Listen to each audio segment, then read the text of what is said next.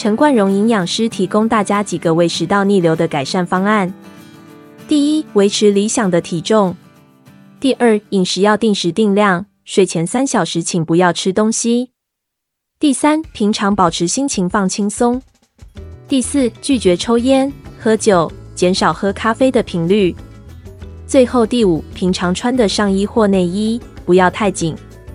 胃食道逆流的典型症状包含火烧心。也就是胸口感觉到灼热，还有会呕出酸水。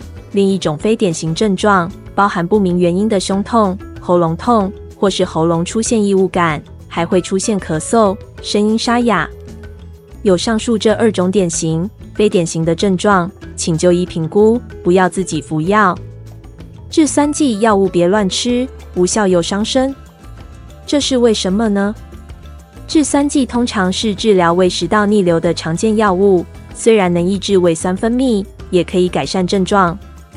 不过，若饮食模式没有改变，长期自行服药，反而会让胃酸减少，这样杀菌功效和胃蛋白酶的活性都会降低，造成蛋白质的消化与吸收不良。